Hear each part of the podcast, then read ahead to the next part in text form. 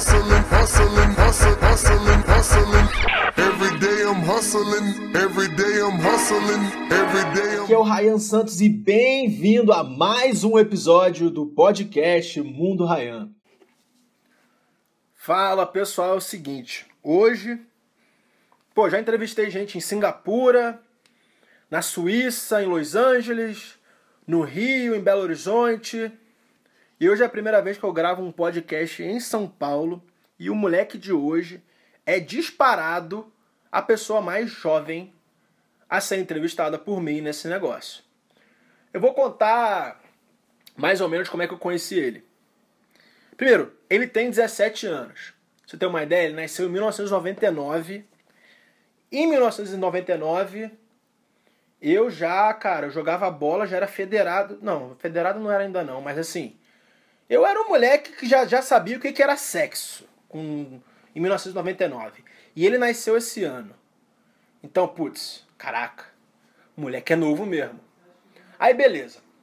Como é que eu conheci? Não vou dizer o nome dele ainda não, porque eu tenho que contar a história, caramba. Eu tenho um almoço semanal com leitores em cidades diferentes. E dessa vez eu vim para São Paulo é, resolver algumas coisas do lançamento do meu livro Wall Street, do livro impresso pela editora Astral, Wall Street, e resolvi abrir aquela promoçãozinha para o pessoal que assina a newsletter, que está aqui embaixo, para você clicar o link e assinar também. Eu falei, galera, os quatro primeiros leitores que responderem esse e-mail com print provando que compraram o meu novo livro Migrante Legal, que eu não tinha feito marketing nada, nem nada. Eu tinha avisado para quem, pô, o pessoal mais fiel, que, que tá no meu mail, na newsletter. E esse maluco, tipo, me mandou umas três horas depois, sendo que os quatro que ganharam o almoço me mandaram no espaço de dois minutos. Eu tive que fechar as inscrições para o almoço, que eu pago o almoço dessas pessoas. Em dois minutos eu fechei a inscrição, porque, putz, os caras já pegaram as vagas. Aí esse moleque insistiu, não, não, não, pô, mas eu tava fazendo um vestibular, é, eu tava fazendo um vestibular, que eu só saí da sala do vestibular às 8 da noite, você mandou e-mail às 4 da tarde, não sei o quê. Só logo que eu vi, eu já mandei, não sei o que, eu fiz um rolê pra pedir pra minha mãe mandar, usar, logar na minha senha de e-mail, uma coisa assim, uma coisa louca. Aí eu falei, mano, regras são regras. Se eu abrir brecha para você, eu vou ter que abrir brecha para o cara que mandou o print aos 4 minutos e o outro aos 5. Então, cara, espera, porque vai ter o lançamento do livro em São Paulo daqui a duas semanas e a gente troca ideia, toma um Danone depois. Aí ele insistiu, insistiu mais ainda, eu falei, caraca, um pescador reconhece um pescador à distância. E eu fui descobrir que ele tinha acabado de passar no vestibular da Stanford University, que hoje em dia, na minha opinião, é a melhor universidade do mundo. Especialmente porque ele quer fazer.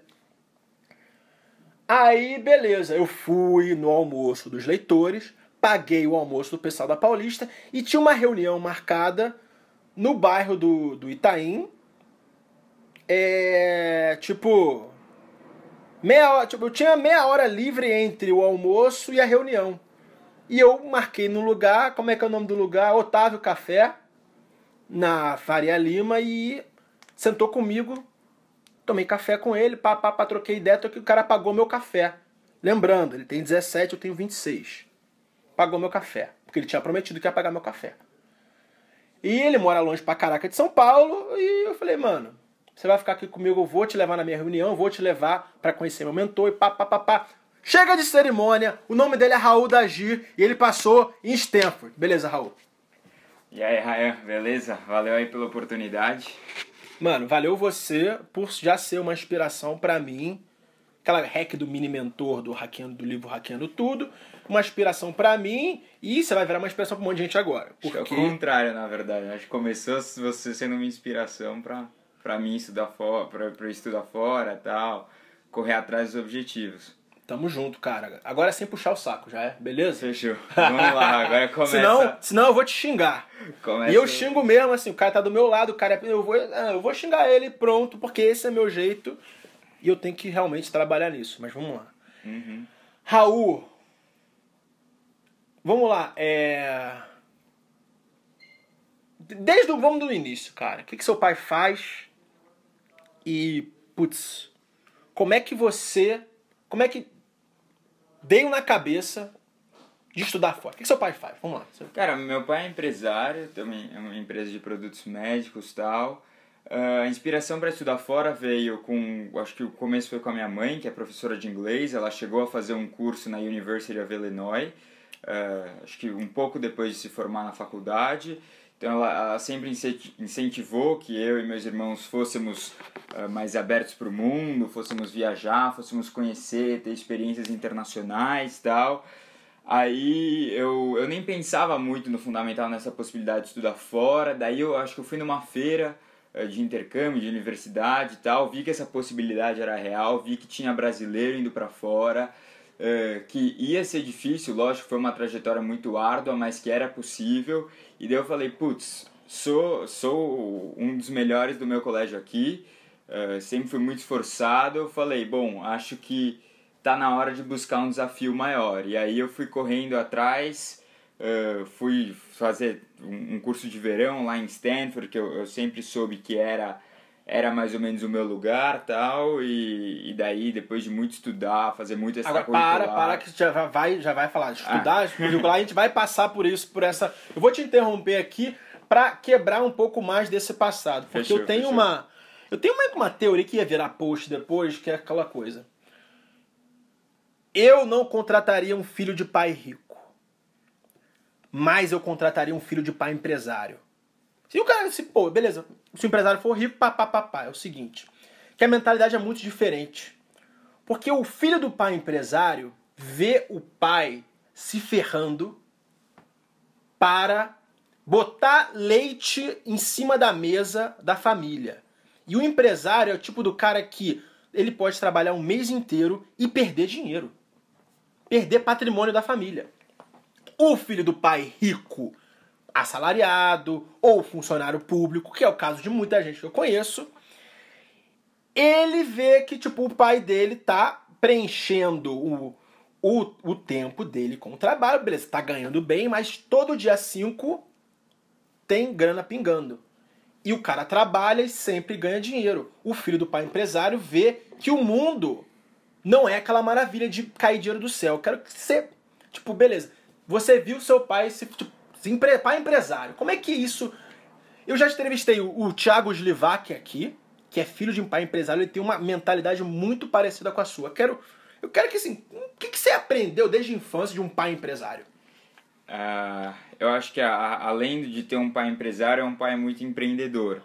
Uh, meu pai ele, ele tinha a sede da empresa aqui em São Paulo, tal. Ele viu que tinha uma oportunidade para crescer foi lá, aceitou o desafio, tentou foi foi para Itu construir essa, essa fábrica. Arriscou. Que, arriscou, uma fábrica muito maior do que ele tinha antes. Pegou empréstimo, tipo. Foi, é. Dinheiro que não tinha. Exatamente. Correu atrás e daí ele mostrou. Ele, é, é aquele negócio de liderar, por exemplo. Você só falar, uh, sei lá, faço o que eu falo, não faço o que eu faço, é muito fácil. Você tem que dar aquela liderança, por exemplo. E foi o que ele sempre mostrou pra gente. Ele sai cedo de casa, volta à noite. É, ele, ele realmente mostrou pra gente como dar valor ao trabalho, como dar valor ao dinheiro, ir atrás das coisas que não é fácil. A gente acompanha bastante o trabalho dele, às vezes nas férias a gente passava uns dias lá trabalhando com ele. É mesmo? Você é. trabalhou na empresa da. É, não era nada não, muito sim, grande, mas, mas tá, a gente... tava vendo lá o que, que acontecia. Tava vendo lá, é. E, e daí... não era nenhum luxo que o dinheiro caía do céu. Né? Não. E daí teve uma época até que eu tava mexendo em umas planilhas de importação e exportação dele. E eu falava, puta pai, o que, que é essa carga tributária? Os caras já colocam PIS, COFINS e, sei lá, IPI. E daí depois do cálculo eles ainda metem ICMS em cima de tudo isso. Falei, não, ainda colocam é, o ICMS em cima de tudo isso. Como é que você como é que você coloca esse produto no mercado? Como é que você com tanto imposto? Como né? é que você continua competitivo? E daí é o aprendizado. Eh, ver, a, a, acompanhando né, o dia a dia, ver os desafios que ele tem. Às vezes ele chega à noite em casa, vou lá, pergunta, e aí, como é que foi o dia? Algum que foi o, o problemão de hoje e tal, a gente discute, daí você vai aprendendo como dar valor ao trabalho, dar valor ao dinheiro, se esforçar mais e realmente entender que se você não tirar a bunda da cadeira ali e fazer alguma coisa, não, não, não vai dar certo. Não, não adianta só ficar lá na salinha com ar-condicionado e, e achar que as coisas vão cair do céu. Você tem que ir lá, você tem que ir pra batalha. Botar E- a cara, é, até, arriscar. até Itu, que é um calor do caramba. Ah, é? Itu? É. É Nossa. calor, mais calor que São Paulo. É, é Que deve ser um vale, né? É, é entre São Paulo e Rio de Janeiro. Uhum. E, e ir lá todo dia, batalhar e tal. É, Ah, é um morando em São. Paulo, dirigir até Itu todo dia. É. Quanto tempo de estrada? Ah, acho que ali de casa dava. Não, dava menos, dava uns 40 minutos. Tá. É, Mas é um estradão. É, vai ali pela Castela. É o direto. seguinte. É, esse negócio de pai empresário é algo que eu levei em conta na hora de realmente, tipo, chutar o pau da barraca e tocar minha própria vida, ser meu chefe. Porque eu quero, tipo, meu maior sonho de vida é ser pai. E eu quero dar um exemplo do meu filho, que nem o, o pai do Raul deu pra ele, de valor do dinheiro, valor do trabalho, que dinheiro não cai do céu e tal, e coisa. E uma característica comum de empresários que eu conheço, de pais empresários, é que eles botam em prática uma ideia bíblica do Evangelho de Jesus Cristo, que é a parábola do talento. É o seguinte: a parábola do talento é. Tinha três caras. Deus deu dez talentos para um cara. Esse cara pegou esses dez e voltou com mais dez, multiplicou os talentos dele. Aí o segundo cara, Deus deu só cinco talentos para ele. Putz, que merda. Ele não ligou, ele pegou os cinco e trouxe mais cinco. Aí o terceiro cara, Deus, Deus deu um talento para ele. E ele olhou os caras do lado que tinham mais talentos, e ele falou: "Cara, eu tenho um só, eu vou me agarrar a ele porque eu tenho medo de perdê-lo". E esse cara se fudeu na Bíblia. Esse terceiro cara se fudeu porque ele se agarrou ao talento dele. E essa coisa do pai empresário tem a ver com essa coisa, tipo, teu pai tomou esse risco grande, ele pegou os talentos que ele tinha e botou para rodar. Ele não se segurou, não se agarrou ao que ele já tinha. Uhum. E essa, cara, cada dia que passa, eu aplico isso na minha vida e é o segredo. Quando quanto mais eu uso esse, esse essa ideia bíblica, mais eu vou ficando. Eu não tô milionário nem nada, mas mais eu tô enriquecendo porque eu tô. É tipo, é é o negócio de reinvestir em si mesmo, reinvestir na sua empresa. Pegar aquele caixa e usar como capital de giro para crescer. A capital humana. Capital humano, capital de. Você pega aquilo e cresce. Então eu peguei aquele negócio bíblico e falei, putz, realmente, o pai empresário, né, versus, versus o pai rico assalariado, o pai empresário, ele não se agarra àquele, àquilo e tem medo de perder, ele vai lá e arrisca. Isso refletiu ao fato de você ter essa cabeça de ousar. Vamos lá, agora beleza. Ensino médio. Você já sabia que existia simulação de nos Estados Unidos, você começou a pesquisar. Você teve que. Agora vai, beleza, vamos lá. Vou contextualizar essa pergunta. Bel ficou famosa por ter. Tipo, ela construiu a imagem dela em volta do fato dela ter estudado no MIT. MIT é uma senhora universidade. Mas aí, agora eu vou te soltar. Eu estudei em Wharton, eu estudei no melhor, tipo, Huntsman Program.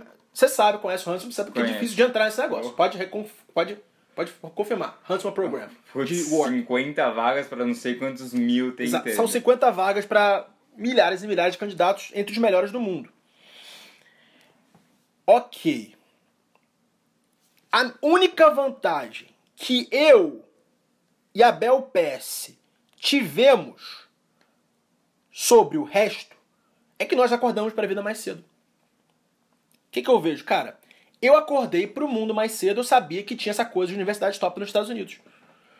Porque fazer universidade nos Estados Unidos não é, tão, não é mais difícil que aqui. Um curso de. Porque tem um negócio de grade inflation, você vai entender depois, eu vou falar um pouco já mais depois. Grade isso. inflation. Sim. Tipo, você não reprova numa aula no MIT, nem em Stanford, não reprova. O mínimo que você pode conseguir é um C, que é tipo 7, É um 7, GPA 70%. 2.0, é. 70% numa prova você passa, beleza. Difícil é entrar. Só entra quem acorda para a vida cedo. Por quê? O application dessas universidades exige que a pessoa de 16, 17 anos tenham conquistas grandes. Rayan dos Santos e Bel Pesce acordaram para esse mundo mais cedo. Souberam que tinha um mundo lá e tinha dinheiro para brasileiros um pouco mais ambiciosos que a média para estudar lá. Eu não, me, eu não me sinto superior a ninguém que fez uma UFRJ, uma USP e passou no vestibular. Porque um curso de engenharia nesse lugar é difícil pra caramba. E os professores metem o pau no aluno, sim! A única diferença é que acordei mais cedo pra vida. Agora eu quero mandar a pergunta para você. Por que, como é que você acordou mais cedo pra vida? O que, como, que, que você começou a fazer? Você tinha aquele objetivo, eu quero passar na melhor universidade do mundo. O que você começou a fazer depois daí? Cara, eu, acho que começou bem antes, na verdade. Quando, eu- quando eu entrei no Fundamental 2, eu comecei... Eu gostava bastante de matemática. Certo. E eu fazia, eu faço ah, um programa extracurricular que chama Kumon. Não sei se você já ouviu falar. Já, de- desde criança tem Kumon, é um método japonês. Exatamente. E daí meu irmão, meu irmão ele, ele já fazia Kumon, e daí eu via ele, gostava de matemática e tal, eu falei, mãe, quero entrar nisso aí também. Ah, e daí eu comecei a fazer Kumon e tal, descobri uma aptidão um- um- e um interesse muito grande por matemática, entrei no sexto ano na escola e falei, ah, vou fazer Olimpíada de Matemática. Comecei Olimpíada, de, Olimpíada Brasileira de Matemática, Olimpíada Paulista e tal. Primeiro ano eu cheguei na final da Olimpíada Paulista. A brasileira foi, foi mais difícil. Demorou mais uns anos de estudo para eu chegar até onde eu queria. Estudando independentemente. Você estudava pra tirar nota boa no colégio, você estudava fora pra essas Olimpíadas. É. Que era uma É. matéria diferente, era um conteúdo diferente. É, ele- eles têm um pouco de ligação, mas o, tratamento que é dado a eles é diferente. Na, na escola, ele vai pedir o, ele vai te dar o conteúdo X e pedir um negócio mais, eh, digamos, previsível, sei lá. Na Olimpíada de Matemática, ele vai, fala, ele vai te dar a pergunta e você vai ter que usar os conhecimentos que você já tem para desenvolver um conhecimento novo e resolver aquela questão, entendeu? É um outro desafio. Você tem que. Não é só você pegar. Muitas vezes não é só pegar a fórmula. Não é resolver um problema e para aplicar uma fórmula de básica. Não, você tem que pensar na, na, na aplicação, na, con, na contextualização daquele problema, na lógica do negócio para ir aplicar o que você já sabe, entendeu? É, você tem que ir um pouco mais além. E daí eu fui, fui fazendo essas, essas Olimpíadas, não ganhei medalha nos, nos três primeiros anos e tal. Então você, tipo, você falhou, você competiu e você se fudeu. É, eu ia, eu, eu fazia, eu nem pensava, eu pensava em medalha porque minha escola nunca tinha tido um medalhista. Aham. E eu falava, putz, eu quero ser o primeiro, eu vou chegar lá. Mas eu fazia mais por diversão do que por compromisso, sabe? Ah, vai se, fer vai se ferrar. Eu ia. Não, sério. Tua diversão era estudar matemática. É, era um pouquinho. Eu, eu gostava do, do negócio de, de, de ser desafiado, de tentar fazer um negócio que ninguém tinha feito ainda, de, de correr atrás, entendeu? Mano, olha só. Ele tá falando essas coisas de nerd aí, mas ele é um. Tá do meu lado, ele é um cara super normal. Não, deve eu- eu pegar geral. Final de semana Ele também, pega, deve pegar a amigos. mulher, sim. Ele, esse cara deve pegar a mulher. Deve pegar a mulher que é pinta, não sei o quê. Ele pega a mulher, sim. Ele, ele é um cara. Ele não é um nerdão, é daqueles de, de estar que fica estudando matemática o dia inteiro. Por isso que eu assim, cara. Você se divertia estudando matemática. É. Eu não E- consigo acreditar nisso. É, cada um com seus interesses. Sério mesmo, você gosta, você gosta então. Você gosta eu de- gosto, eu gosto. Bastante. Então você, tipo, nas primeiras vezes, você não se classificou, não ganhou a medalha, Não. e você não desistiu, tipo, você não falou, ah, que merda. Ou você usou aquilo como motivação, então. Você Eu- falhou, eu você motivação, fracassou cedo, fracassou cedo. É. E tem um post, não sei se você já viu no meu blog, um post da- das sete características das pessoas mais brilhantes que eu conheço. Já viu esse? Não. Tá. Ah, não, esse, aí- esse aí eu já vi. Tá, um É. deles é fracassaram cedo. Você, tipo, tá, competiu lá, queria papapá, se ferrou em dois anos consecutivos, é isso. Foram três anos. Não, é, foram três anos que eu fiz. A de matemática demorou três anos. Em, a de astronomia eu consegui uma medalha no oitavo ano. Astronomia, tem. Astronomia e Astronáutica, é a Olimpíada Brasileira. E daí, quando eu ganhei essa medalha, eu falei, putz, eu acho, eu já ia relativamente bem na escola, eu falei, putz, eu acho que dá pra dar um passo maior. Ah, e além de ser bom na escola, ser, ser bom em relação a, em- a nível nacional, nível estadual. Vírgula, para, para tudo. Agora vamos lá. Para explicar o pessoal aqui que não conhece o processo de admissão para uma universidade, uma grande universidade dos Estados Unidos. Eu conto isso no meu livro Imigrante Legal. E no Imig- curso, E no curso, é, tem um curso, eu vou botar o link dos dois aqui, o curso Como Como, fazer fora. faculdade de graça nos Estados Unidos. É pessoal, olha só, se você tem mais de 18 anos, não, não, não compre o curso, não faça o curso. Não é para você. Pessoal novo, como fazer faculdade de graça nos Estados Unidos é o curso. Mas eu explico mais isso no livro Imigrante também. No livro Imigrante Legal, o lado niga do sonho americano, que é o meu novo livro que saiu agora. É... Enquanto no Brasil você é apenas sua nota do Enem, nos Estados Unidos você, eles veem você como um, um todo. Concorda? Concordo. O processo, ele, ele lógico, ele envolve as provas como o SAT, ACT, TOEFL, uh, o TOEFL, SAT2. É, que é que você tem que provar a sua competência acadêmica em várias áreas, tem que provar que seu inglês também é forte, porque uh, não cursar uma sentido, universidade é. lá fora você tem que ter um, um nível super alto de inglês para acompanhar as aulas, se relacionar com a galera lá. Uh, mas também tem é, essa é a parte mais pragmática do processo. Eles também vão pedir boletim, nota, o que, que você fez além da escola, que são seus extracurriculares, medalha de Olimpíada, tal, seus prêmios. Mas tem a parte mais subjetiva, que é muito importante do processo, que são as redações. Então você tem um personal statement, que é uma redação grande, tipo de 650 palavras, que você tem que falar um pouco sobre sua história, sobre um, seja um problema que você resolveu, um dilema que você teve na sua vida, uma história interessante, um desafio que você superou, um problema que você quer resolver. E ali você tem esse espaço para mostrar quem você é. Além disso, a cada faculdade tem um, um grupo de questões que você responde em 200, 300 palavras para te conhecer melhor também. 200, 300 palavras é curtinho, você tem que ser objetivo. Você tem que ter sucinto, mas você tem que saber se vender. O negócio é, é, é, é o marketing. Então, tipo, Stanford, eles, eles dão uma, umas perguntas bem abertas. Uma é, tipo, é, conte uma experiência intelectual que te definiu, é um intellectual vitality. É, o que importa para você e por quê. E a terceira é para você escrever uma carta para o seu futuro colega de quarto, caso, caso você passe. Nossa, É top pra- essa. É, é para realmente eles entenderem é, como você vive, como você funciona, quem você é de verdade. E isso às vezes destaca ah, um, um candidato ah, do resto. Por, ele pode ser muito inteligente e tal, mas se ele é um cara sociável, se é um cara interessado, se é um cara que corre atrás, ele tem uma, uma vantagem comparativa em relação ao resto. As universidades, essas grandes, falam que é muito fácil. Eles, eles aceitam em média, sei lá, 2 mil candidatos por ano. Eles falam que seria muito fácil pegar, pegar esses 200 aprovados, expulsar, pegar do- da lista dos que foram rejeitados, pegar mais 2 duas, dois mil candidatos, e eles falam que você teria uma turma tão competente quanto a anterior. Então, o que. Você pode ser muito competente academicamente, mas você não pode ser só aquele cara que só estuda, só estuda, só estuda.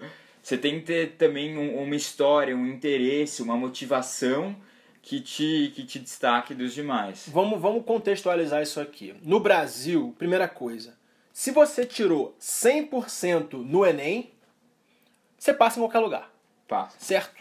Ó, No IME, no ITA, qual foi o do vestibular difícil aqui em São Paulo? Medicina, Pará, Medicina Pinheiros, que é, que é a Pinheiros. faculdade de medicina da USP. Você tem o ITA, em ITA, São Paulo. Você tem a Poli, que é bem difícil. Poli, que é engenharia, então. Po- é, Escola Poli na USP. Politécnica da USP. São vestibulares difíceis. É, você tem direito da Vamos lá. Fran. Nem em Stanford, nem no MIT, nem em University of Pennsylvania, o cara que tira 100% no Enem, ele tá garantido a entrar. Por causa dessa coisa aí. Não Olha mesmo. só. O cara mostrou que é bom em estudar e tirar, estudar para uma prova e tirar. É bom fazer teste. Só isso. O Brasil para por aí.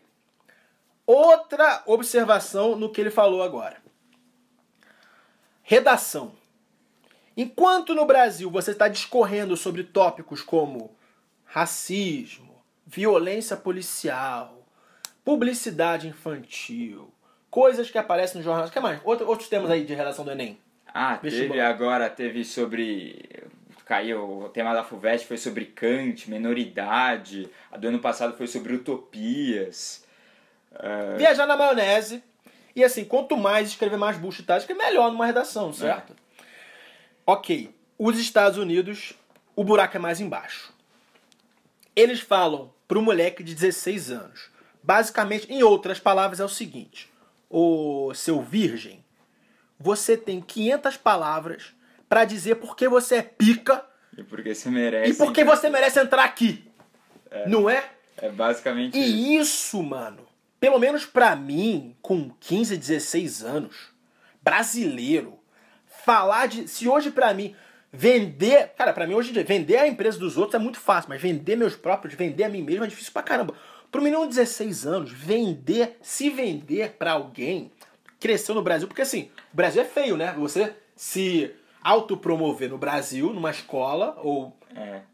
É feio. Você vai ser mala, marrento. Mala, marrento, arrogante. Mano, a Assim, redação. o excesso de Sim, se claro, promover claro, também é claro. prejudicial, Não, com certeza. mas Mas assim, cada um tem que saber seu valor.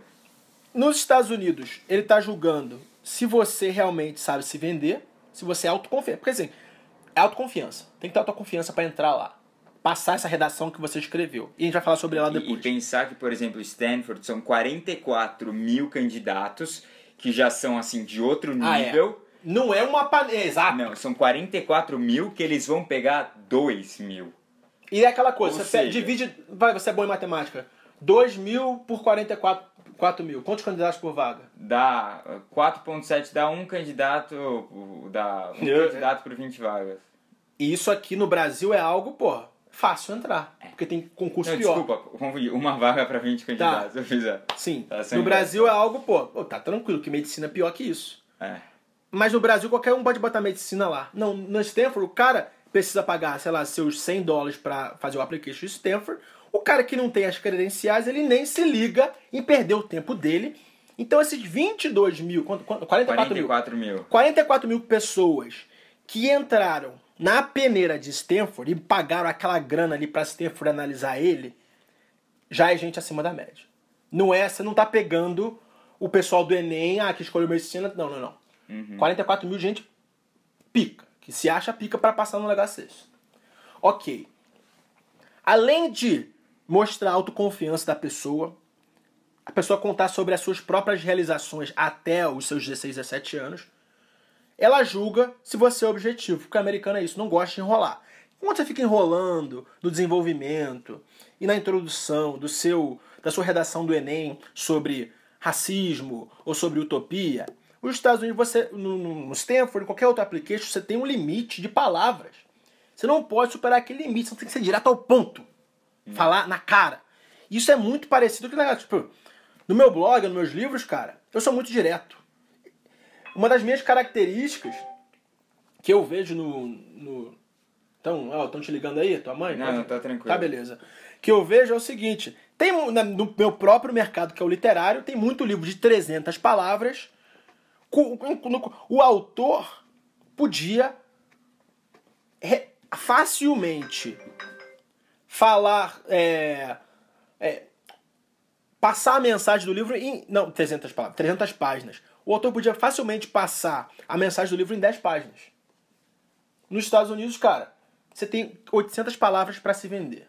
Objetivo. Vamos lá, como é que você se vendeu? Cara, essa redação principal eu falei sobre os desafios que eu tive. Eu, eu estudava na escola Pueridomos antes no Fundamental. E a galera era. Eu entrevistei um cara da Poeridomos aqui, o primeiro, Mário Schwartzman. Ele estudou lá? Mário Schwartzman da Poeridomos. Caraca. E é um dos caras mais inteligentes que eu conheço. Pô, depois da minha mãe e do meu pai, o cara que mais mudou minha vida foi o Mário Schwartzman. Tenho treta com ele, mas eu não posso dizer que ele não agregou valor pra mim. Então, crédito pra escola aí. Crédito pra, sei lá, mas o Mário é um cara realmente. Ele é maluco, fala um monte de merda, mas se você souber filtrar a mensagem do Mário Schwartzman, ele é disparado o melhor coach do Brasil, de desenvolvimento pessoal. O Ryan de um ano atrás, antes do treinamento da mansão alfa, o Ryan de agora é totalmente diferente. Continua, Poeridomos, vai lá.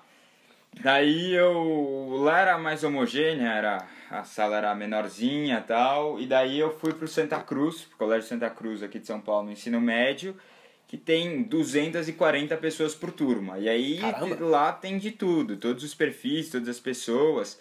E eu encontrei eh, muita, muita resistência por causa da minha opinião política tal. E daí eu fui, fui, fui me desenvolvendo, fui trabalhando minhas opiniões, fui pesquisando mais. E daí eu, essa redação eu falo como que, ah, como que esses meus, digamos, antagonistas uh, me, me motivaram a correr mais atrás, a, a, pesquisar mais as coisas, a formar melhor minha opinião, a bater de frente, a debater, a não ter, não, não ter medo de, de causar polêmica ou de expor sua opinião tal. Então eu conto sobre essa história, como que eu, eu eu fui me desenvolvendo ao longo desses três anos. Cê, ó, vou te interromper diferente. aqui que você usou muito eufemismo. É o seguinte: tem um artigo do blog chamado Não Contrate um Comunista, que por viralizou pra caramba e até hoje eu recebo feedback desse artigo. O Raul estudava numa escola esquerda caviar, concorda? É, tinha bastante. Tinha de tudo, mas tinha. É, o, o que predominava era isso. Cara, eu assim, não quero que você pô, fale mal da sua escola nem dos seus amigos, mas você pode explicar um pouquinho como é que é essa coisa de esquerda caviar na adolescência? É, é, é aquela parte da juventude mais idealista, né? A galera acha que o, o mundo é um mar de rosas e que é só querer que as coisas acontecem e que você por estar tá, tá focado um pouco mais no seu desenvolvimento pessoal e não no bem-estar geral da sociedade é quase um criminoso. Opa, como é que é? Se você focar no indivíduo e não no coletivo, você é um criminoso. É, a galera gosta de pensar no, no coletivo, não sei o que, no geral, é tudo a sociedade. Você discute muito pouco no Brasil ainda o indivíduo, a metas pessoais, essas coisas. Você discute bastante a coletividade. Ah, uh, política, você discutir qual vai ser o melhor sistema de saúde. Tá, política acaba sendo muito discutir a coletividade.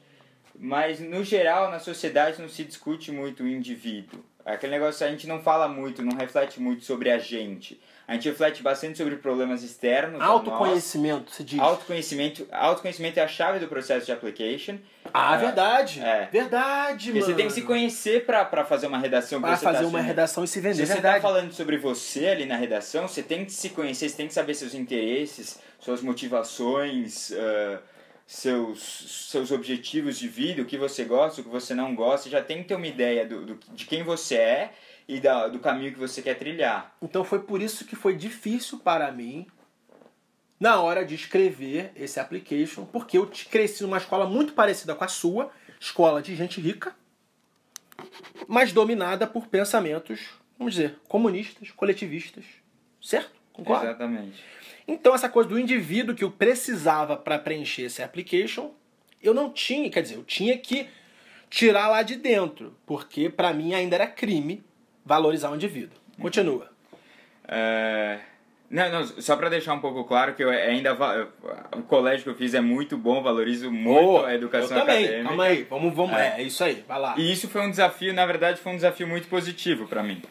É, eu posso não concordar com muitas das pessoas que eu conversei ao longo do meu ensino médio. Dos seus amigos e dos professores. Também, é. Tinha professor comunista, você quer dizer isso? Sempre tem, né? Tá, beleza. E... Mesmo escola rica. Sim. Escola é de Playboy. mais comum. É mesmo, tá. Esquerda Caviar. É. Rodrigo Constantino, se você estiver ouvindo isso aí, tamo Meu junto. livro, é. Não, vamos lá. Aí você batia de frente com essas pessoas que valorizavam muito mais o coletivo do que o indivíduo. Uhum. E eram filhos de pais ricos que os pais deviam ter trabalhado pra caraca para chegar onde eles estiveram, onde eles chegaram, para pagar aquela mensalidade.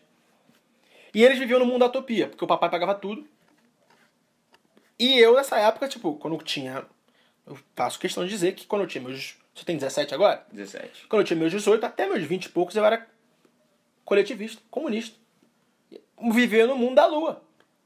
E o que me fez acordar para a vida foi eu ter que acordar cedo de manhã, trabalhar para ganhar um salário e correr meu próprio. É, é, correr atrás do meu próprio peixe, senão eu ia morrer de fome no fim do mês, não ia conseguir pagar o aluguel, pagar a minha comida. Aí eu deixei de ser comunista. Então você acha que isso tem a ver, assim, tipo, a pessoa. Essas pessoas vão acordar para a vida um dia, você acha? Ah, com certeza.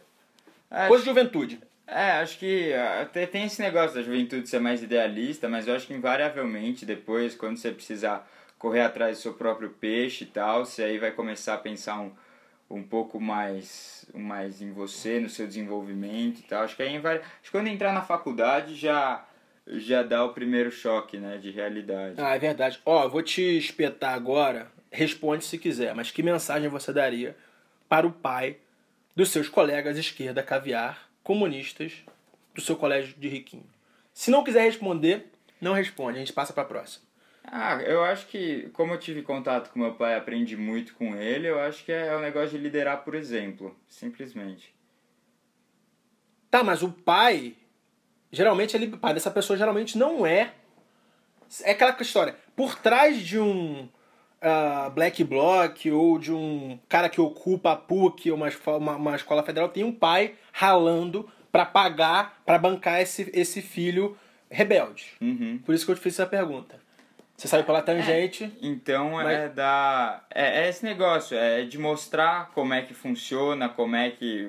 contar um pouco sobre o seu dia a dia, sobre o que você faz, entendeu? Então É- deve é- ser um é pai da- ausente que deixa o filho chegar àquele. Eu, eu não sei como entendi, é que é, entendi. não Não, não, matou, mas matou. eu Gostei, é, gostei. É, é, é isso Liderar que eu pelo quis exemplo, dizer com, entendi. com dar exemplo, entendeu? Não, entendi. Eu pensei que você saiu pela tangente, mas você já Não, respondeu bem não, pra é. caramba essa. Aí, beleza. Você contou sobre o seu conflito contra. Político, é. seu conflito político. E assim, tem que dar uma, uma emoçãozinha no final. Qual Uhum. foi, pra onde você puxou o lado emocional? Tipo, O o lado que eu puxei é que, assim, a- assim como eu tentava trazer mais diversidade para as discussões, colocar um, um ponto contrário, às vezes eu nem. você era vejo- minoria. Você, tá, Quê? você, você só era minoria. Muitas vezes era. Às vezes eu até colocava uns pontos contrários na discussão, mesmo sem, mesmo sem concordar com eles, pra ver, pra, tipo, animar mais o negócio, sabe? Deixar mais interessante, mais polêmico. Acrescentar discussão. E, e daí o que eu falei, a, a mensagem que eu passei central no meu texto é que mesmo eu tendo num ambiente que eu não concorde, que as pessoas não concordem comigo, que eu não concorde com as pessoas, eu vou estar lá tentando expor opiniões diferentes, tentando dialogar e trazendo mais essa diversidade pro, pro ambiente. Eu acho que uma redação para uma universidade, isso cai muito bem, Com porque é, eles querem saber também, além do que você já fez, o que você Vai pretende entregar Como é que você agrega valor É, ali dentro? Porque é um negócio, ele- eles vão te dar, sei lá, um, eles vão te dar um diploma que vai valer muito, talvez até uma bolsa que vale bastante. Você tem que dar algum valor para a faculdade. É, uma, é sempre uma via de duas mãos. Você não vai dar um valor financeiro para a faculdade, a não ser que você faça uma doação ou pague a faculdade. Aham. Mas você vai trazer um valor, a, a parte acadêmica, a parte Intangível. esportiva. É, tem, tem sempre uma troca aí de valores. Eles querem ver como você vai agregar valor para eles enquanto você estiver no campus e depois como um ex-aluno. É. Tanto é que no application de Columbia, a primeira redação é qual aspecto da comunidade da faculdade de Columbia você quer impactar. Nossa, em Penn também tinha um negócio desse. Ou seja, o que, que É. você quer fazer? Por que, que você quer vir para cá? O que, que você quer fazer? Qual- como é que você vai mudar a, a nossa faculdade, os nossos alunos? Sabe o que eu usava muito? Eu usava o recurso de representar o Brasil no exterior, ser um diplomata do Brasil Ah, dentro mas do campo. isso agora um pouco já tá, já tá... É que agora o volume Ah, de é? gente indo para fora tá maior. Já tá bichado, então. É. Essa coisa de representar. Há 10 anos atrás. Há 10 anos. É, eu fiz isso há sim. 10 anos atrás, realmente. Eu preenchi a application de 2006 para 2007. Estamos, é, 2016, 2000, é, 10 anos atrás. Essa, e tinha pouca gente realmente, porque até aquela época, agora vamos passar pro próximo tópico, porque na minha época, fazer faculdade nos Estados Unidos era coisa restrita a filho de pai rico, não pai rico, pai multimilionário, dono de empresa, bilionário, famílias de sobrenome com empresa listada na bolsa. Essa era a realidade da minha época em 2006. Hoje em dia, parece que o negócio mudou. Hoje está mais acessível. Você vê muita gente. eh, Tem exemplos como o Gustavo Torres, do Capão Redondo. E vamos falar sobre ele depois. Segura o Gustavo. É. Segura o Gustavo, Gustavo Torres. A gente vai falar sobre ele depois. Então, Mas vamos lá. Você vê muita gente que. Diversidade de backgrounds. É, eu, eu já vi gente que, sei lá, desde, Não. desde Manaus até o Capão Redondo. Que tá Capão pra Redondo é uma fora. favela em São Paulo, favela que foi retratada nas músicas do Racionais MCs. É. É um lugar pauleira, perigoso em São Paulo, e um menino de lá, chamado Gustavo, sobrenome? Torres. Gustavo Torres passou em Stanford. A gente vai falar mais sobre ele depois. Mas é aquela coisa, backgrounds diferentes. E eu conversei, eu tenho esse meu curso de como entrar em universidade americana. Eu conversei com uma pessoa que dá consultoria para isso, e ela fala: "Meus filhos de pai rico estão tendo dificuldades em entrar nas tops". Porque o que anteriormente era algo restrito, hoje em dia virou um pouco mais, mais mainstream. Acho que esse é um legado da Bel Pass, que o pessoal pode meter o pau nela, falar mal da Bel Pass, mas ela deixou esse legado. Ela mostrou que é possível estudar nos Estados Unidos com bolsa. Uma anuidade na Stanford quanto custa, o Raul? É, o custo total, assim, do, do custo da faculdade, mais acomodação, comida, que você, você acaba morando na faculdade, é, tá em torno de 70 mil dólares por ano. 70 mil dólares por ano. Faz aí a conta, vezes o dólar 3,5. Vai, 3,5? Agora é Não, difícil. fica é, Bota 245 mil reais por mil ano. reais. Multiplica por 4, um milhão de reais. Né, Mais, não, mais que isso, porque tem a mesada, tem, Tem o é, voo de tem ida o e voo de ida e volta, volta. é. Vai dar, dar um milhão de reais. mais de um milhão de reais para estudar em Stanford. Na época era tipo, era um, a anuidade era 50 mil. Minha bolsa foi de 200 e tal. A anuidade era 50 mil, agora já inflacionou, tá mais caro. Mas tem um, um porém, né? Como é que você vai pagar por isso aí, mano? Então, eu, eu apliquei para uma bolsa. A Stanford, pra, essas grandes universidades, eles têm muito dinheiro e por isso eles conseguem dar bolsas relativamente generosas. Stanford, por exemplo, tem um endowment, que seria um, um orçamento de 22 bilhões de dólares. Tá. É grana pra caramba. Eles destinam... Encaixa, encaixa. É. Eles podem fazer o que quiser. Construir prédio, dar bolsa para estudante Aliás, mais ele- pobre. Eles destinam bem pouco uh, para a bolsa. Só 6% desse valor é que Nossa, vai para a pouco. bolsa. É bastante. E mesmo assim, ele- eles conseguiram me dar uma bolsa bem generosa. Eh, porque eles a, a filosofia deles é assim: se a gente vai te aprovar para estudar aqui, a gente vai te, te dar todas as, as condições para ter sucesso nesse ambiente. Então, se a gente, se, se a gente acha que você vale a, vale a pena te aprovar, que você merece uma vaga, que você vai acrescentar à universidade, então a gente vai te dar o dinheiro que você precisa para estudar aqui. Essa é a política dessas grandes universidades que têm mais, mais dinheiro. Algumas são mais generosas, outras menos. Tem umas que para internacional fica mais difícil pegar bolsa, outras Tá. são mais fáceis. Mas ok. aí também va- vai das suas preferências, do que você quer fazer. Você tem que montar a sua, sua lista de opções de faculdades bem, bem flexível para Pra ver, tipo, quanto você vai ganhar de bolsa numa, quanto você vai É. ganhar bolsa na outra. Você passou em Stanford, mas você não ganhou bolsa full em Stanford. Não, não ganhei full, mas o, o, que, eu, o que eu precisava eles, eles Tá. conseguiram. Aí agora vamos lá. G- diferença de 10 anos para trás para agora. Eu nasci em 90, você nasceu em 99.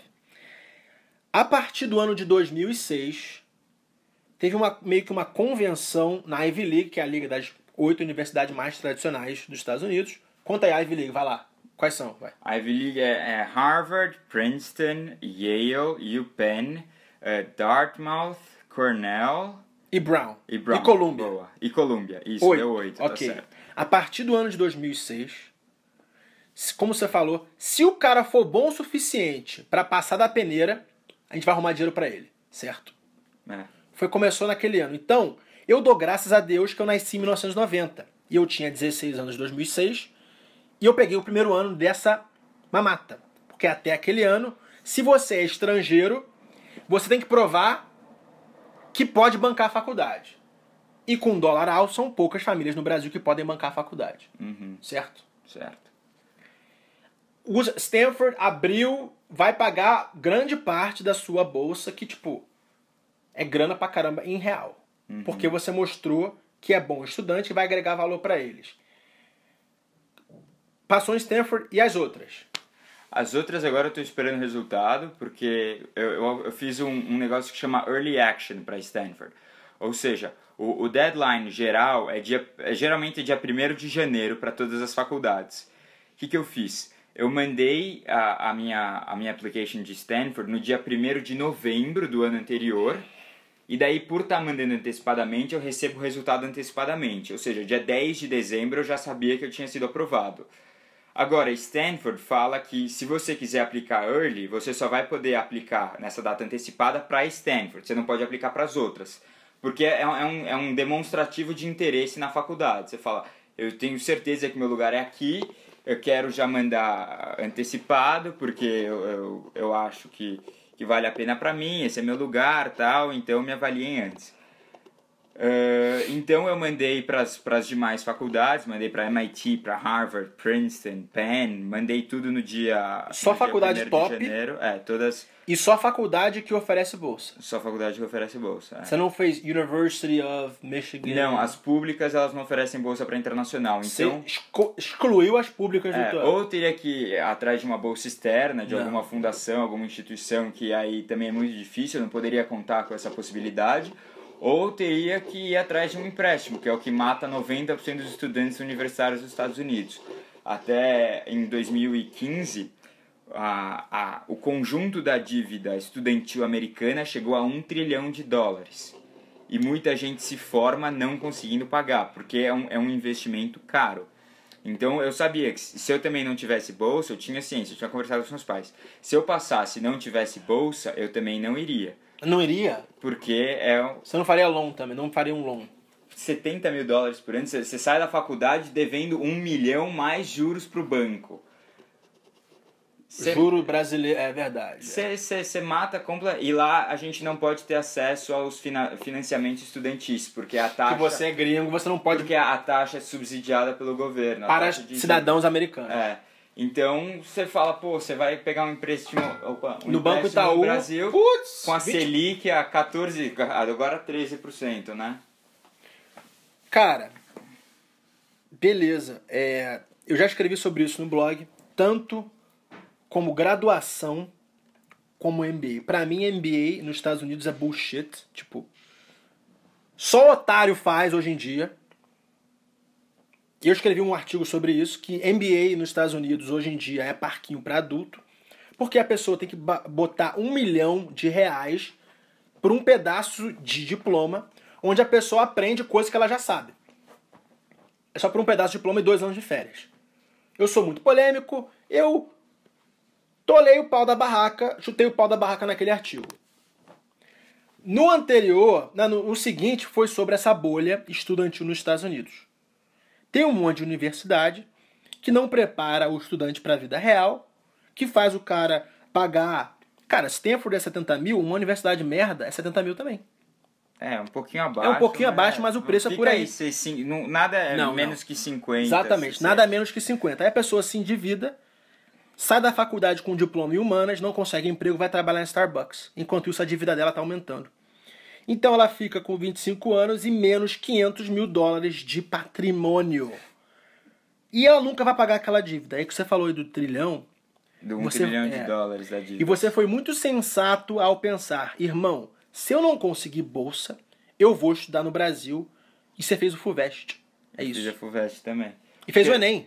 É, porque meu pai falou, você aplica pra fora, mas lá é difícil, é, é imprevisível. Então tenha um, Imprevisível, tenha imprevisível. um plano B aqui, é, para você tentar garantir alguma coisa aqui no Brasil, que aí talvez uma pública ou uma privada, porque aqui a privada é, ainda dá pra pagar um pouco, né? Qual seria seu plano B aqui?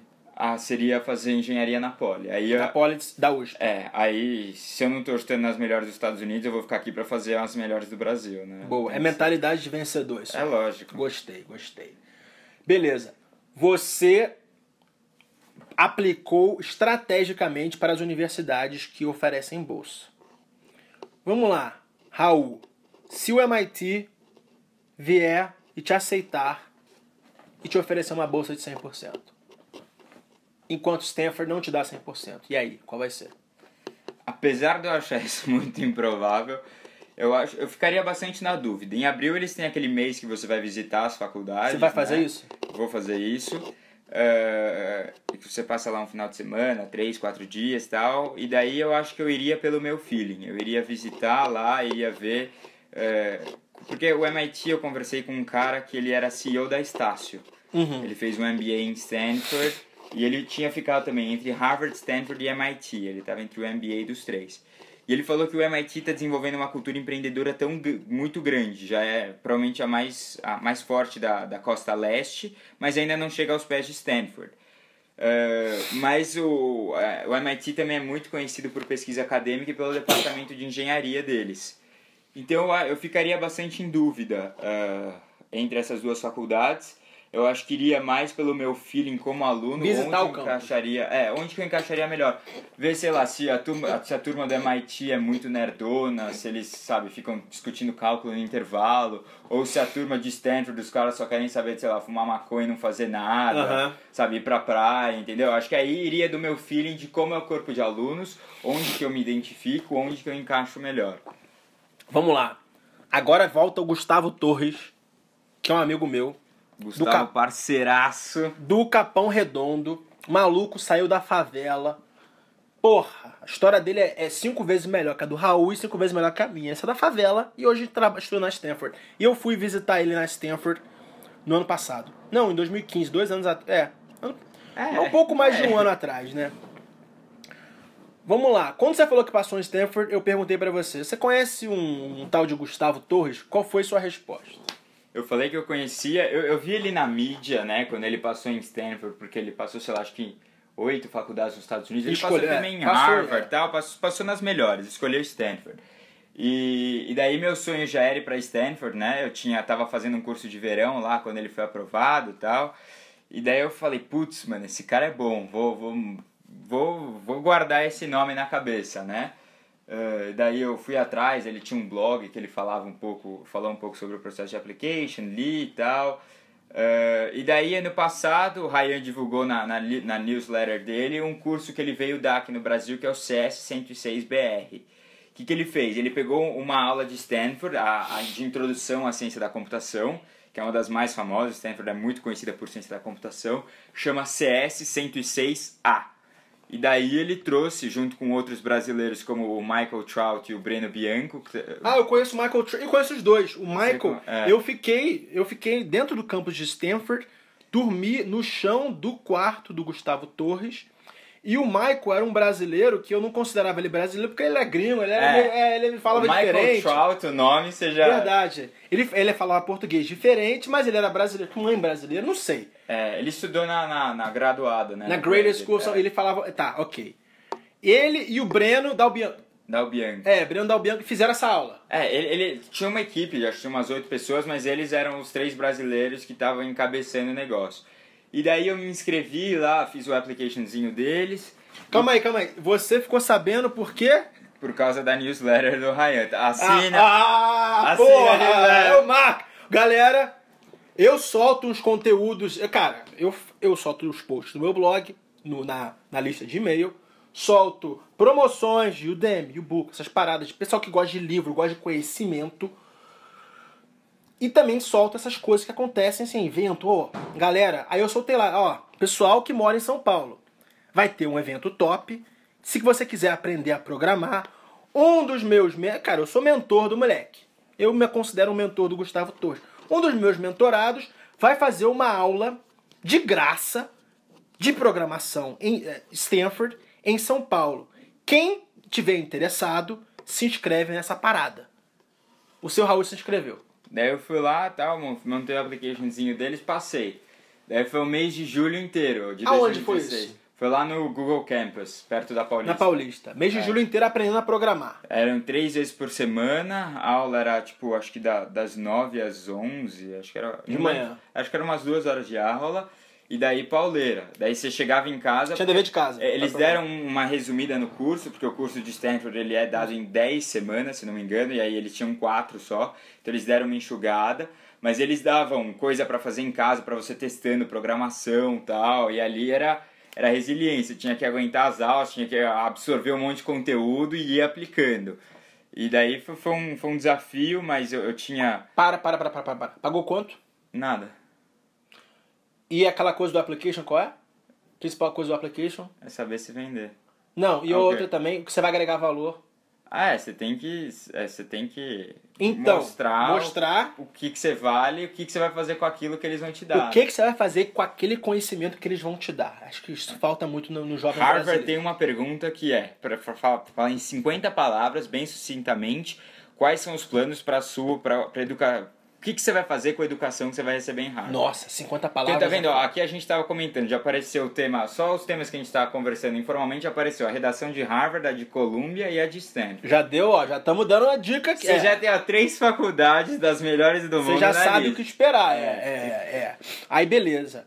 Esses moleques pegaram a educação dele de Stanford, vieram ao Brasil, Compartilhar. nas férias, ao invés de fumar maconha, deu onda, como é que é? Não consigo mais beber e, nem fumar maconha. Ao invés de ficar fumando maconha, igual essa molecada escrota do Brasil, ao invés de ficar correndo atrás de mulher, não sei o que, ah, viajar pra praia, lugar de férias, os moleques pegaram as férias dele. Foi que mês? Julho. Julho inteiro.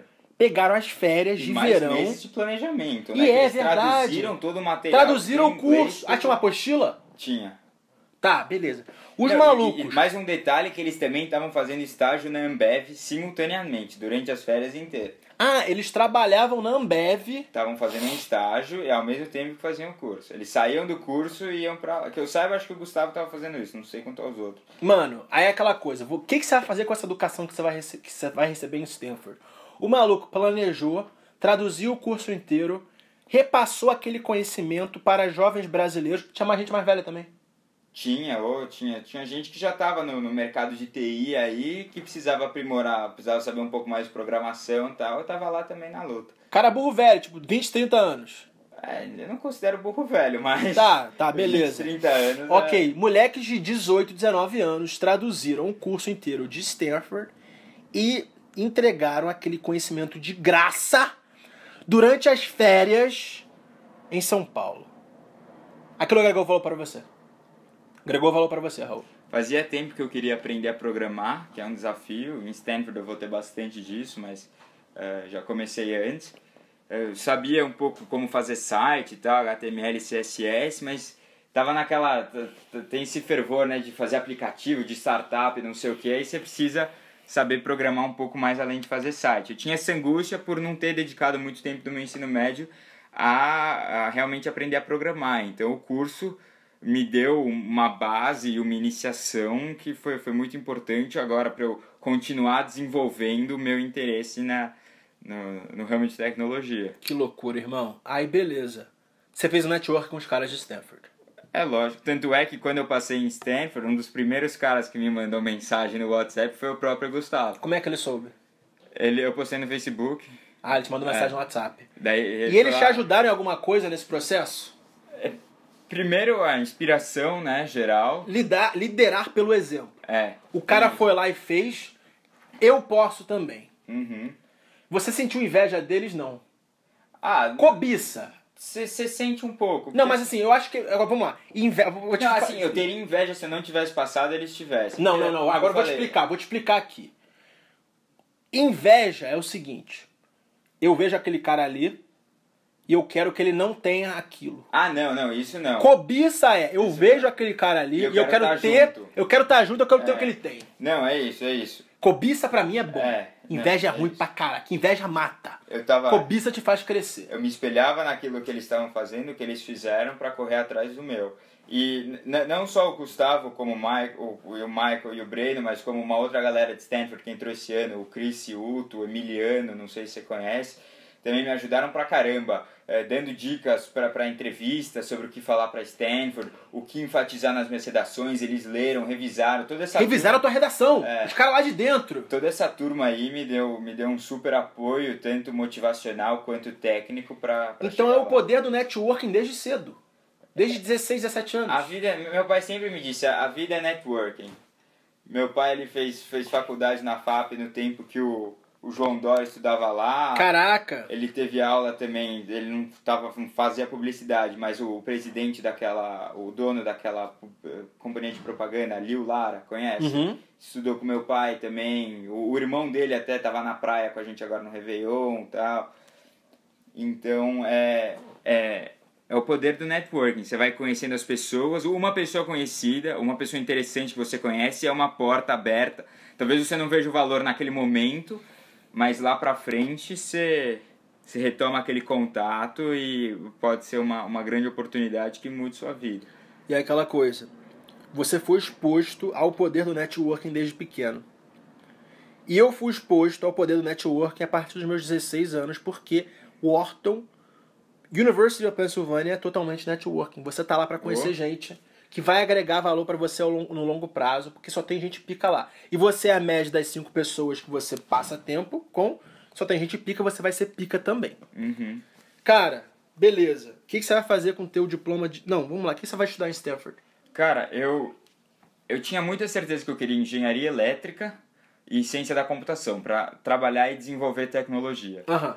E depois também ter umas aulas de management business para desenvolver um modelo de negócio a partir dessa tecnologia desenvolvida. Certo. Mas hoje eu estou vendo que o mercado de tecnologia ele tá, ele tá pendendo bastante para a interação entre humanos e a tecnologia.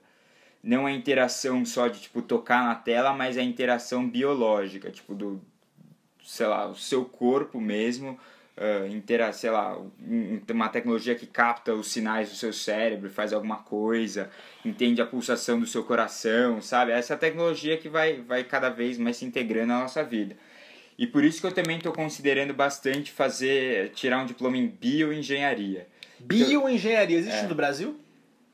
No Brasil, se não me engano, é muito restrita. Tipo, uma universidade ou outra que tem. Acho que é tipo, tem na UFSCar só e. Não, Não deve ser mais. desenvolvido o curso. Não, não é, não é tão já desenvolvido quanto lá fora. Interações entre o ser humano e a tecnologia. Dá um exemplo. Ah. Putz, deixa eu pensar. O chip da Nike, aquela parada. assim. Ah, pode ser o chip da Nike, você coloca lá no tênis, que ele interpreta as suas, as suas, as suas atividades físicas, vai desenhando o seu padrão de comportamento.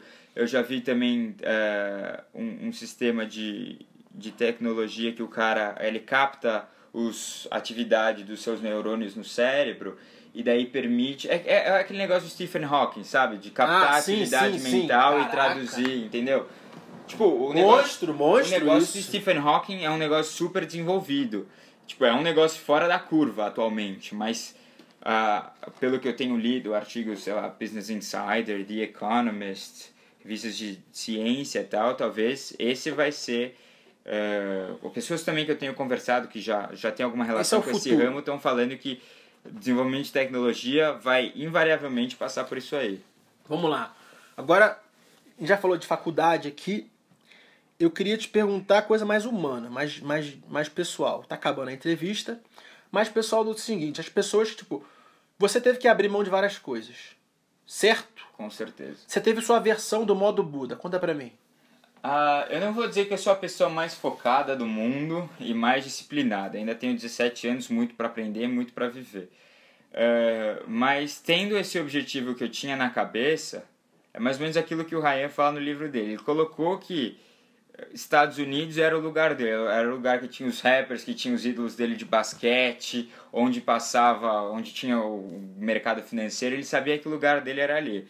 E eu, quando coloquei essa ideia que eu, que eu queria estudar fora na cabeça, porque lá é um ambiente melhor para empreendedorismo, para desenvolvimento de tecnologia, para transferir tecnologia da universidade pro, Mundo real. pro né, mercado, é.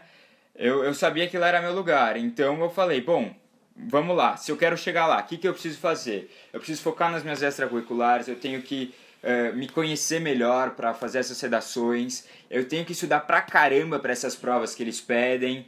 Então foi aquilo, sentar a bunda na cadeira, montar a planilha, preciso fazer isso, isso, isso, isso. Então vamos lá. Se eu quero chegar onde eu, onde eu quero chegar, eu já fui pesquisando também exemplos de pessoas que tinham passado, como Gustavo tal. Fui analisando mais ou menos o perfil de candidato que eles queriam, o que, que eles estavam buscando num candidato, o que, que eu deveria enfatizar nas minhas redações. E daí foi isso, foi... Eu queria... São três coisas, então. Eu sabia onde eu queria chegar, eu e daí eu esquematizei os passos que eu tinha que dar a partir do que eu, do, que eu... do, do meu objetivo e do exemplo de pessoas que já já estavam lá já tinham atingido. Então você abriu mão, talvez de vida social. Por um tempo, vida social, zoeira. Ah, é que um pouco por morar também um pouco longe de São Paulo, já, sabe, programa que vai até muito tarde já era mais difícil. Mas enquanto muita gente estava no bar, tal, eu estava em casa. Ah, enqu- enquanto muita gente estava no bar, tal, eu estava lá em casa. Até agora. Réveillon, É muita gente viajou a partir do Natal. Você tava preenchendo a application. Eu tava preenchendo a application. Até dia, Escrevendo 31 de, até dia 31 de Mano, dezembro eu tava lá. 10 anos atrás, Você tava na mesma. eu tava na. Porque assim, 31 de dezembro era o deadline. Agora- o ano agora é dia acabou, 1º de agora é dia janeiro. 1 Mas eu não queria deixar pro 1 de janeiro. né? Entendi. Aí ia pedir, porque daí vai todo mundo mandar no 1 de janeiro, sobrecarrega o sistema, É seu verdade, talvez não, processar. entra, é. é, Eu falei, entendi. vou passar o ano novo Antes. tranquilo com isso, pelo menos. Eu passei o Natal de 2006 inteiro. A família tava lá, não sei o quê. E eu tava preenchendo o meu application É. no site da Universidade da Pensilvânia. Eu lembro até hoje que eu mandei submit, eu tava com a família no Natal. É, Eu passei mais relaxado porque eu já tinha, já Já tinha um tinha resultado não, não, positivo. não. Eu já- ah, é, Mas verdade. mesmo assim- Já tinha passado pra É. assistência, fez as outras. Mas mesmo assim eu ainda estava determinado porque eu queria ver quão longe eu chegava. Falei, Só bom, de. É pra ver como você chegar, pra ver. É. Ah, Raul Dagir. Foi, aceito. Harvard, Yale, pá, pá, pá. É, pá, falei, pá. eu já passei em Não, é, pessoal, é não verdade, perder. não tem nada a Eu falei, perder. Você foi lá e fez. Eu, aí, eu não teria essa cabeça, não, sabia? Já teria Eu miado, teria chupado, chutado o pau da barraca e me enchido de goró nessa idade. É, entendeu? Eu não, eu, eu não bebo, ah, beleza. Se eu fui ali, ó. disso. Se eu fui ali, pô, passei na minha número um, eu não vou nem me ligar pro application dos outros. Mas assim, É. essa coisa. Eu passei o Natal inteiro fazendo o meu application e mandei pra lá. E eu lembro que foi na noite de Natal que eu mandei University of Pennsylvania. E eu passei na University of Pennsylvania. Antes, É, Huntsman Program. Aí, vamos lá. Então você teve que abrir mão de mais coisas do que as pessoas da sua idade. Sim. Certo? Você não bebe. Bebe, todo mundo, 17, 16 anos, o pessoal bebe. Pode falar. É. Pessoa mas, bebe. mas eu, eu, eu- E também as pessoas também tem gente que usa drogas. Tem, tem, pra caramba.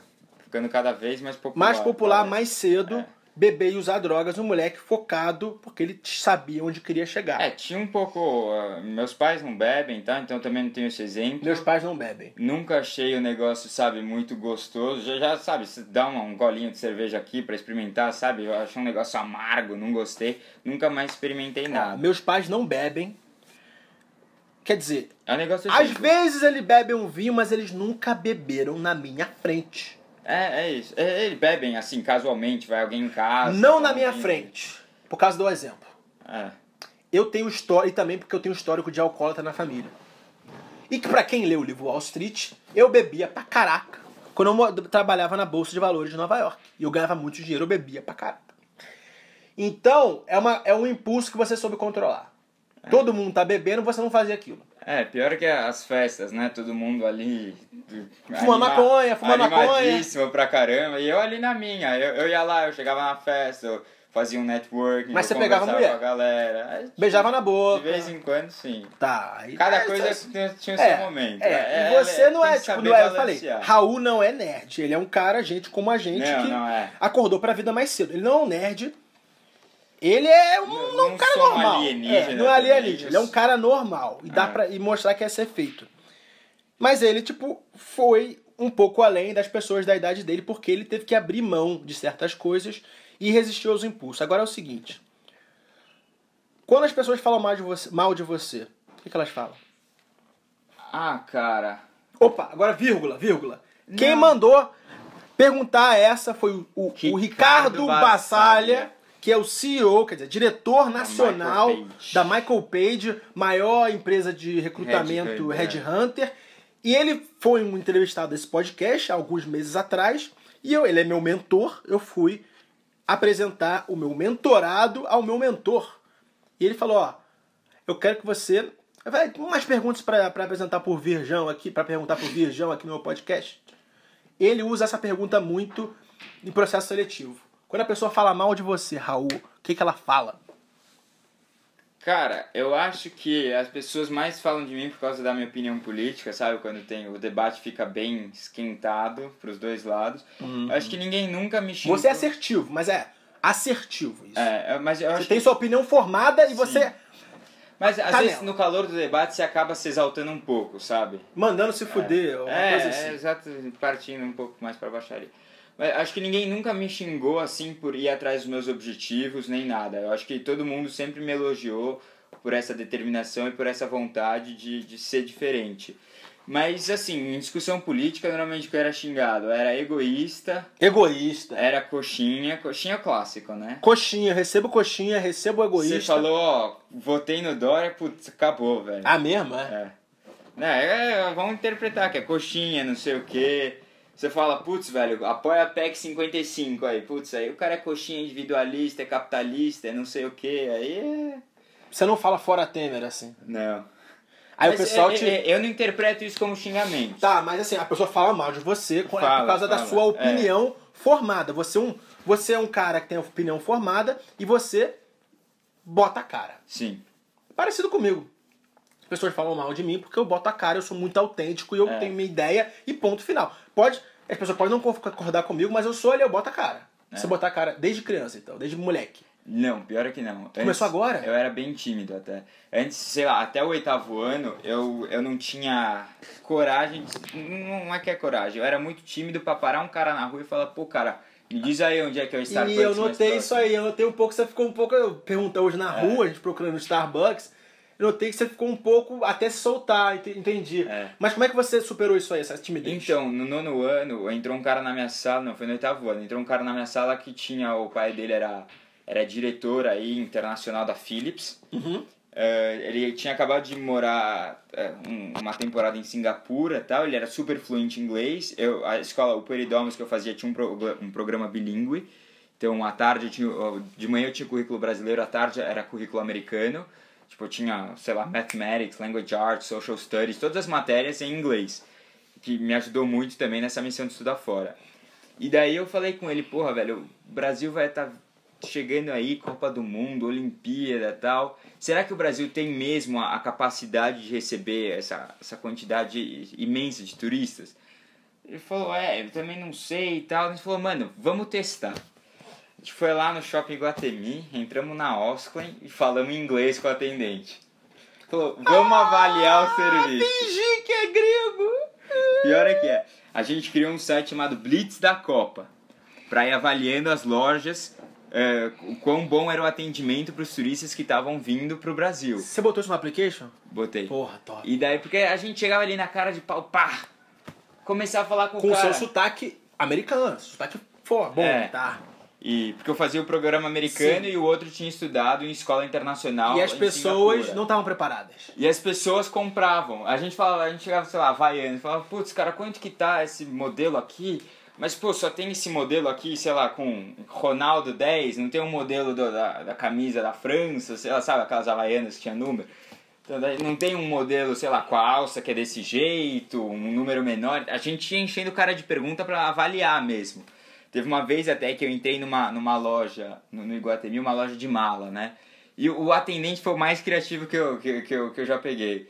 Ele chegou lá, ele viu que não. Tentou arranhar o inglês, viu que não ia dar, ele chamou assim, tava ali atrás do caixa, ele, ele chamou, abriu o Google Tradutor e falou: digita aí o que, que você quer. O quê? Eu ia lá, digitava em inglês, ele lia em português, e daí ele vai lá e digitava a resposta pra mim. Gostei. E daí eu falei, eu falei putz, o cara ganhou ponto comigo por causa da criatividade. Pensou fora da cara. Conclusão geral desse experimento. O Brasil não estava preparado no inglês. Não muito, é. Tinha muita gente ainda. Mas foi um negócio muito bom, então foi por isso eu tava falando da timidez, foi um experimento muito bom pra me soltar. Que daí eu, eu chegava Você só. tinha 15 anos. Eu, ti- não, eu tinha 13. 13, ca- 13 pra 14 foi isso. E daí foi aí também que eu fui atrás de entender como que desenvolvia site para montar o blog que, eu, que a gente ia divulgando esses resultados e tal. Ah, eu tava no nono ano, acabou não dando muito certo, não sabia muito de marketing, muito de divulgação, sei lá, acho que a gente conseguiu 100 likes na página do Face. Foi uma conquista pra época. Eu gostei bastante de participar do projeto. Tá, tá no gente- ar ainda? Não, não, já, já saiu do ar. Por quê? Você não pagou o. É, porque o tava host? dando custo, é, e eu não tava mais postando e tal, não, não tinha mais acesso, daí eu falei, ah, Ah, mano, aí. isso aí é parte do teu legado. Eu, daqui a pouco você vai ganhar muito dinheiro e você vai botar esse site de volta no ar só pra, só pra tá ali. Ah, é, seria legal. Que assim seja, né? Amém. Que assim seja. é. Mano, tá acabando a entrevista aqui. É. Você. Eu sempre pergunto no final das entrevistas. Vamos lá. Quando eu falo sucesso, qual é a primeira pessoa que vem na sua cabeça? É meu pai. Minha, me- meus pais. Gostei, Meus cara. pais. Gostei. Meus pais. Você não falou Jorge Paulo Lema, não falou os caras ricos. Gostei, cara. Eu nem conheço os E caras. você já pô, falou, que que e você já falou sucesso? também. Você já falou também por que o seu pai é, é um. Você explicou no início, É. né?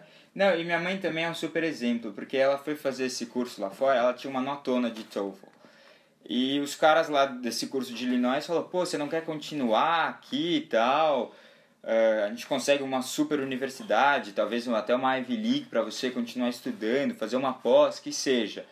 E ela, ela mesmo sendo muito determinada, muito estudiosa, ela abriu mão dessa oportunidade por, pela, pela nossa família e tal. Nossa, cara. Ela, ela dá aula no Pueridomus, que era onde eu estudava. Dá aula de inglês. Dá aula de inglês pra estar perto da gente, pra acompanhar a nossa formação.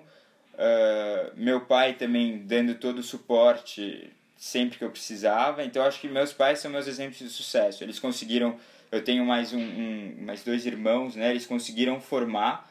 A gente ainda não, não é adulto, mas o que eu vejo até agora, eles têm tido muito sucesso na formação. Além da gente eh, ter essa, essa gana, a gente teve uma, uma educação para para tratar bem as pessoas, para se relacionar bem com a família, sabe? Não aquele cara que vai no jantar de família e ficou no WhatsApp. No WhatsApp, é. Aprender a conversar com gente mais velha, aprender a ir atrás das coisas, É aprender isso mesmo, é. dar o valor conversar com gente mais velha. Eu converso com É. você de igual para igual, como se você tivesse a minha idade, os caras aqui da. A gente tá aqui na, no encontro da nossa fraternidade, eu tô aqui no apartamento do amigo Felipe Pestana, e ele trata todo mundo de igual para igual, os caras são pelo menos 10 anos mais velhos que ele. É. Interessante mesmo, esses social skills é, você tem desenvolvido realmente. É, eu acho que assim, as pessoas que mais me influenciaram foram meus pais. Se eu tive algum tipo de sucesso até hoje, é porque eles tiveram sucesso também. Eu devia desenvolver um pouco mais de gratidão pelos meus pais. Meus pais É. apanham. pa- Meus pais são os maiores vilões dos meus posts. Mas eu diria assim: minha- meu exemplo de sucesso é minha avó. Por uma simples razão. Ela nunca ganhou mais de mil reais na vida. É, desde os anos 70 eles sobrevivem com salário mínimo, moram em área de risco e eu nunca vi minha avó reclamando da vida em 26 anos. Então pra mim é uma métrica de sucesso. Nunca vi ela reclamando da vida. Cara, se você. O livro que você mais deu de presente, O poder do hábito. top. Que o Hackeando Tudo foi baseado nele. É, um amigo meu, o Iago, estuda lá comigo, ele... Ih, ele- comentou na gente hoje o Iago. é, Comentou, ele postei no te acompanha. Instagram. Iago Mina, ó, guarde aí, esse cara também é foda. Esse cara é foda. É, ele, um dia eu tava lá na casa dele e falou, porra, Raul, já leu esse livro aqui? Eu falei, não, mano, o que que é? Ele falou, ah, é uns negócios pra melhorar a produtividade, entender como funciona o pensamento humano, a organização de corporações, que eles também dão exemplo lá do metrô de Londres, Certo, do Starbucks, da Alcoa e tal. E daí ele eu falei, mano, sei lá, você me empresta aí? Ele me emprestou tal, eu li o livro falei, puta que pariu, esse, esse aqui é muito bom o livro. E daí, desde então, eu recomendei pro meu pai, dei pra ele de Natal agora, já dei pra outros dois amigos também. Ah, então, é, é o livro que eu, que eu mais recomendo. Foi o livro que, Abriu ó, muito minha cabeça. Foi o livro que inspirou o Hackeando Tudo. Mas entra naquela categoria de um livro de 300 páginas que pode ser bem explicado em 10 páginas. É. Tem muita assim, enrolação ao longo do livro. Mas- E eu falei assim, na introdução do Hackeando Tudo, eu falei, cara, eu achei o livro uma merda, mas mudou minha vida. Mudou, mudou. É. Não é? É, ele, Tipo, é, ele mudou enrola, vida, ele, enrola. ele, ele vai dando bastante É exemplo. acadêmico, é É, empírico. Ele esmiuça, é porque o cara é um jornalista, então ele esmiuça bem cada caso. Para um cara que, que também é, gosta bastante de uma investigação é bom. Para um cara que só quer, que é mais assertivo, mais objetivo, que nem você, Uhum. aí você pegou a mensagem geral ali, você não precisa mais de tanto exemplo. Falando nisso, vou fazer um merchanzinho. Vou botar o link aqui embaixo. 12 minutos, uma plataforma nova que eu descobri há bem pouco tempo atrás. Eu sou um cara que gosto muito de ler, né? Eu leio 200 livros por ano. Essa plataforma, o cara pegou livros de negócios. Muitos desses livros não existem nem no Brasil. E ele resumiu esses livros. Resumiu só o filé mignon, só o suquinho. Para a pessoa não perder tempo lendo o livro inteiro, ela paga mensalidade ou anuidade, sei lá, do 12 minutos e lê os resumos dos livros. E esses resumos são tão bem feitos que basicamente realmente você não precisa ler o livro com aquilo. Sei que o pessoal que gosta de ler, lê. Hoje em dia, eu não leio mais livros de negócios por causa do 12 minutos, que eu pego lá o conhecimento 12 minutos. Eu não leio mais livro de autoajuda nem de psicologia por causa do Philosopher's Notes, que é uma plataforma parecida. E eu me dedico, tudo que eu leio hoje em dia é storytelling. Contar história, biogra autobiografias, ou um, um contando história. Nada de ficção, histórias reais. E pra quem quer estudar fora também, storytelling é um puta skill que vai te ajudar na hora da redação. É, é verdade. Saber contar uma história, saber desenvolver, é verdade. E hoje em dia, eu uso o Business no 12 Minutos, é desenvolvimento pessoal, psicologia que eu gosto muito também. Eu pego o Philosopher's Notes, botar o link aqui embaixo de todos eles, e eu dedico para ler mesmo, para escutar meu audiobook em storytelling. Então é uma plataforma legal, vou deixar o link aqui embaixo. Eu vou tentar desenrolar um desconto com o CEO disso aí, porque o negócio é caro, é focado num público corporativo. O valor é alto. Tipo, se o cara cobra, sei lá, 300 reais por ano, é que ele gera mil reais, muito mais que mil reais de valor para você. Bom, última pergunta: um lugar do mundo para você visitar? Para visitar? Deixa eu pensar. Você não foi ainda, mas você tem vontade de ir, por quê? Cara, um lugar que eu curto bastante é Dubai. Dubai? É. É um lugar que eu gostaria Outro merchan. O meu sétimo livro foi uma coprodução com o Rafael Coelho, que é um garoto lá do Rio, camarada meu, fez um guest post no site. Ele estudou de graça e recebeu uma bolada de grana por mês para fazer. Fez um mestrado na Universidade do Sultão da Arábia Saudita. Fez um mestrado e os caras pagaram para ele para estudar. E ele viajou o Oriente Médio inteiro e desconstruiu qualquer imagem que eu tinha sobre o Oriente Médio. E ele fala sobre Dubai lá. Que Dubai é uma cidade do Oriente Médio para ocidentais. Que na realidade as, a, o, o dia a dia é muito diferente. É. E Emirados Árabes também está sendo um polo financeiro e tecnológico muito grande. É mesmo? Tecnologia? Agora, eles estão investindo um pouco. É, eu digo tecnologia em termos de. Uh, Startup consumo, ou, ou, Não, consumo não. energético. Ah, tá, tá, tá. Coisa mais engenharia, assim. E engenharia civil também ela tá bombando, então. Com certeza. Você então, quer visitar Dubai? É um lugar. É, meu, meu pai teve algumas feiras que ele foi lá visitar, foi expor produto. E daí ele mostrava as fotos do aeroporto, daquela avenida principal, do Burj Khalifa. Eu falei, putz, preciso ir para aí. É, ano passado eu fui em Abu Dhabi e é um, realmente é uma realidade diferente. É. Mas segundo o Rafael Coelho, que morou na Arábia Saudita, aquilo ali é um microcosmo. E ele, cara, esse maluco foi até a Síria, na época que o Estado Islâmico estava crescendo, ele quase foi executado. Mano, o livro é pica e eu vou botar o link aqui embaixo também. Raul, obrigado pelo seu tempo, cara. Valeu, Rayan.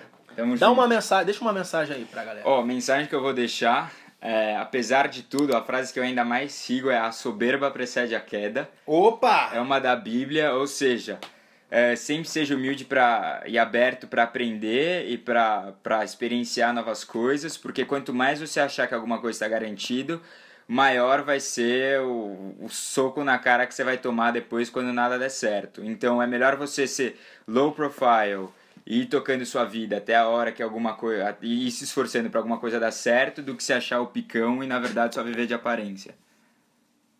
Nossa, que profundo. Ficou boa, né? e eu vesti a carapuça. Eu agora, tipo, beleza, você é 10 anos mais novo que eu, que eu, mas eu aprendi algo com você e eu realmente me, me espelhei nisso aí. Minha arrogância e tal, fico às vezes realmente. É, tá, como é que fala de novo? A soberba? A soberba precede a queda. E todas as quedas da minha vida Foram. vieram um pouco depois de soberba. Ah.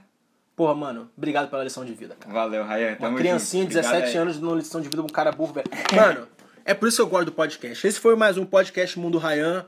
Assina a lista de e-mail aí, tá o link aqui embaixo. Tamo junto. Muito obrigado por ter passado quase uma hora e meia com a gente aqui. Valeu!